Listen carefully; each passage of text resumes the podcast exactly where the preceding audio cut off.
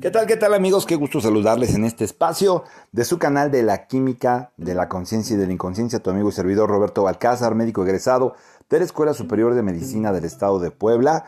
Tu amigo Robalgi, desde hace muchos años dedicado a la investigación médica, nutricional, psicológica y espiritual. Porque somos esos, seres espirituales viviendo una experiencia material. Hoy lo comentaba en un programa de radio en vivo que eh, bueno, me, hicieron favor de invitarme. Hoy comentaba precisamente sobre este tema, eh, porque una persona que me escuchó en, la estación de radio donde normalmente transmitimos, nos hizo favor de, invitarnos a este programa. Y bueno, eh, se comentaba precisamente acerca de qué es lo que nos ocurre a los seres humanos en este momento. ¿Por qué nos ocurren las cosas que nos están pasando? Yo te voy a decir una cosa que es importante y hay que aprender a, observar. Decía el Señor, el que tenga ojos que vea y el que tenga oídos que escuche. O sea, tienes ojos, ve, tienes oídos, escucha, conscientemente. Porque si no se atrofian, y él decía, porque querrán ver y no verán, querrán oír y no escucharán. A veces queremos hacer un cambio y ya no es posible ese cambio, porque se atrofiaron nuestros sentidos, nuestra percepción, nuestra intuición, y esto es algo que nos está ocurriendo precisamente porque vivimos siempre en el ego, vivimos en el ego. Siempre todo es vanidad, buscamos metas totalmente materiales y tenemos además una pésima actitud, una pésima actitud para conseguir las cosas que buscamos. Y una de las cosas que tenemos que vigilar es nuestra actitud porque es la que determina la altitud que alcancemos en la vida. Cuando eres una persona consciente, tienes bienestar, eh, tienes paz, paz mental, tranquilidad. Tu actitud va a ser siempre positiva. Y una persona positiva, lo hemos platicado, es una persona entusiasta. O sea, una persona que vive en Dios. Enteo significa en Dios. Y por ende, es una persona inspirada en espíritu. Y de manera natural, una persona atraída hacia las personas adecuadas, hacia las personas adecuadas, hacia los lugares y, las cosas adecuadas. Entonces sabe lo que es bueno para, para esa persona y percibe los efectos de esa buena selección a través de sintonizarse y de confiar en esa voz interior que le guía, en esa sensación que le guía. Entonces, yo creo que, que lo más poderoso que existe en el ser humano es la actitud. Más que cualquier cosa que puedas aprender, conocer, más que cualquier estrategia que puedas tener para alcanzar lo que estás buscando, es tu actitud. ¿Cuál es tu actitud? Porque muchas veces no nos damos cuenta que nuestra actitud es mala. Pedimos mucho, exigimos demasiadas cosas y damos muy poco por lo que exigimos y nos creemos además merecedores de todo. Por eso hoy te quiero compartir una historia de una catedrática eh, universitaria, una psiquiatra, que inició un proyecto entre sus alumnos al ver que, pues después de, de cierto tiempo de haber estado encerrados por la pandemia, había muchos cambios de carácter, muchos cambios de conducta en estos chicos, había muchos problemas familiares, en vez de haberse unido, ¿verdad? Porque la pandemia se supone que nos debió haber mm, unido. Y en este momento hay una mayor desintegración este, familiar, hay una violencia intrafamiliar increíble, aumentaron los feminicidios, los infanticidios, los suicidios, o sea, estamos más violentos. Entonces, pues el trabajo consistía en hacer cuatro medallas. Cuatro medallas eh, buscando el material que cada quien quisiera. Se iban a hacer cuatro medallas con eh, la leyenda, tú eres lo más importante para mí. Y entonces, bueno, primero que nada, cuando cada quien trajo sus medallas en diferentes materiales, eh, ella les pidió a cada uno de sus alumnos que se pusieran una. Y cuando ya lo hicieron, les dijo que eso era lo que ella sentía por ellos. Y les explicó, pues, que el experimento era eso, empezar a reconocer, a ser más agradecidos, ¿verdad? Es algo que nos falta en esta sociedad, la gratitud a reconocer a las personas que amamos, porque a veces están con nosotros y sentimos porque están con nosotros que ya lo saben. Entonces había que darle una medalla alguna persona que fuera muy importante para ellos y explicarle a esa persona el motivo de por qué le habían dado esa medalla y darle las que le restaran para que ellas hicieran lo mismo con otra persona.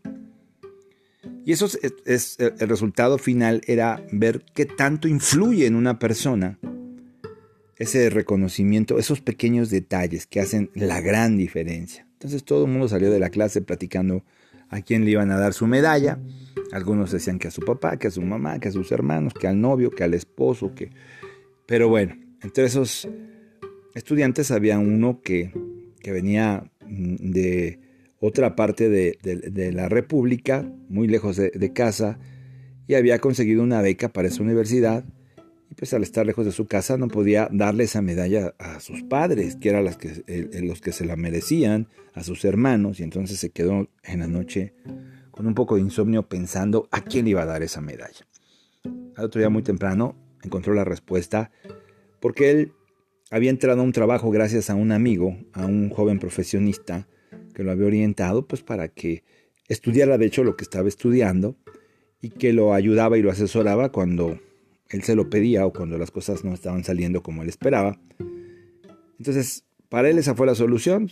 Saliendo de clase se fue al edificio donde trabajaba su amigo, pidió, verlo a la entrada y a su amigo le, le extrañó mucho porque pues él normalmente lo veía cada 15 días o se veían en algún lugar. Entonces pensó que algo malo pasaba y cuando lo vio, él sintió, pues primero alivio de que estuviera bien y a la vez le extrañó su visita y le dijo, ¿pasa algo? El, estudiante le dijo cuál era el propósito de, su visita y le entregó, una, le puso una medalla y le dijo que hiciera con las otras dos, ¿verdad? Que se la diera a otras personas y que él, al estar lejos de su casa, para él era la persona más importante este, para portar esa medalla por lo que él sentía y pensaba de él, por lo que le había ayudado. Entonces se sintió muy halagado este ejecutivo, este joven ejecutivo, porque bueno, no tenía un gran reconocimiento y sobre todo pues por parte de su jefe.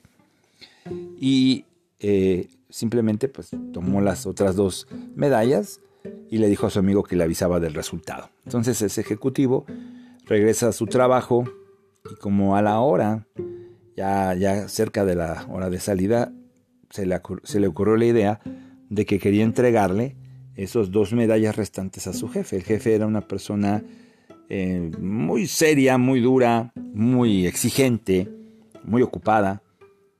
Entonces le dijo a, la secretaria que si lo podía recibir. Y bueno, lo recibió el jefe como una hora después, finalmente, metido en la, lectura pues, de todos sus papeles importantes, los pendientes, los proyectos. Estaba lleno de, papeles y papeles. Y bueno, así de malhumorado le dijo, ¿qué es lo que quieres? No tenemos juntas sino hasta el viernes. Y entonces el, el joven ejecutivo le dijo tímidamente cuál era el propósito de su visita, le mostró la medalla y el jefe se quedó muy asombrado y le preguntó por qué crees que soy el más indicado para tener esa medalla? Y entonces el, joven ejecutivo le dijo que en realidad él lo admiraba mucho por su capacidad, por su energía, por su entusiasmo, por su entrega, porque era un excelente negociador, había aprendido mucho y él compartía realmente las cosas que sabía, que no era, nunca era envidioso y compartía todo lo que sabía con él. Y estaba muy orgulloso, estaba muy contento de estar bajo sus órdenes. El jefe no dudó en ningún instante, tomó simplemente la otra medalla, ya le habían puesto esta. Bueno, y sobre todo que sintió que el joven era muy sincero y, que pues no, no tenía necesidad de halagarlo. Finalmente se despidió, e, el joven ejecutivo dejó al jefe ahí y ya era la hora de salida, el jefe se fue a su casa, acostumbrado siempre a salir a altas horas de la noche, esta vez se fue temprano a casa, llevando en la solapa la medalla y el otro en la bolsa. Y se fue reflexionando, se fue reflexionando cuando iba rumbo a su casa. Y cuando llegó, pues su esposa se, se preocupó al verlo tan temprano, pensó que algo había pasado. Y cuando le preguntó, él dijo, no, no pasa nada, mujer, tranquila. Quiero estar contigo, quiero estar con nuestro hijo. Y la esposa se sorprendió porque él llegaba malhumorado, llegaba tarde. Y él, le preguntó, ¿en dónde está nuestro hijo? en el estudio. Dice, ahí está. Entonces el padre se dirigió hacia el estudio, dijo, ven, acompáñame por favor. La esposa estaba extrañada y entraron, el hijo estaba ahí escribiendo y eh, pues él era un hombre que no acostumbraba a dedicarle mucho tiempo a su hijo para platicar, a su esposa tampoco, era un hombre muy entregado a su familia en las cosas que ellos necesitaban, pero no en la plática, no en saber qué necesitaban. Entonces, bueno, pues se sentó frente a él y le dijo que, este, quería platicar con él. Lo miró a los ojos y le dijo, hijo, quiero decirte algo muy importante. Dijo, estaba muy extrañado, no sabía qué le iba a decir. Yo sé que no soy un buen padre, que muchas veces me perdí de momentos muy importantes en tu vida, pero he decidido cambiar. He decidido cambiar, quiero pasar más tiempo contigo, con tu madre, porque ustedes son los más importantes que, que tenía. Hoy un joven ejecutivo me hizo reflexionar sobre este punto y pues yo quiero que tú tengas este, esta medalla. Yo lo pensé mucho y yo quiero que tú tengas esta medalla porque tú eres lo más importante, porque tú eres lo más sagrado para mí, porque el día que tú naciste, ese día fue el día más feliz de mi vida. Y sabes, estoy muy, muy orgulloso de ti, le dijo. Mientras le iba poniendo la medalla, tú eres lo más importante para mí, tú eres lo que más amo, le dijo a su hijo. El hijo se soltó, soltó en llanto, soltó este, con lágrimas en sus ojos, le dijo, papá, no sé qué decirte, y le entregó la nota que estaba escribiendo en ese momento, donde le expresaba a su padre lo que sentía y que pensaba suicidarse, o sea, que se iba a suicidar. Era una nota de despedida. El padre se quedó muy espantado y muy sorprendido. ¿Y por qué, hijo? ¿Por qué querías hacer esto? Porque creí que no te importaba, papá. Te amo, perdóname. Se abrazaron los tres, lloraron.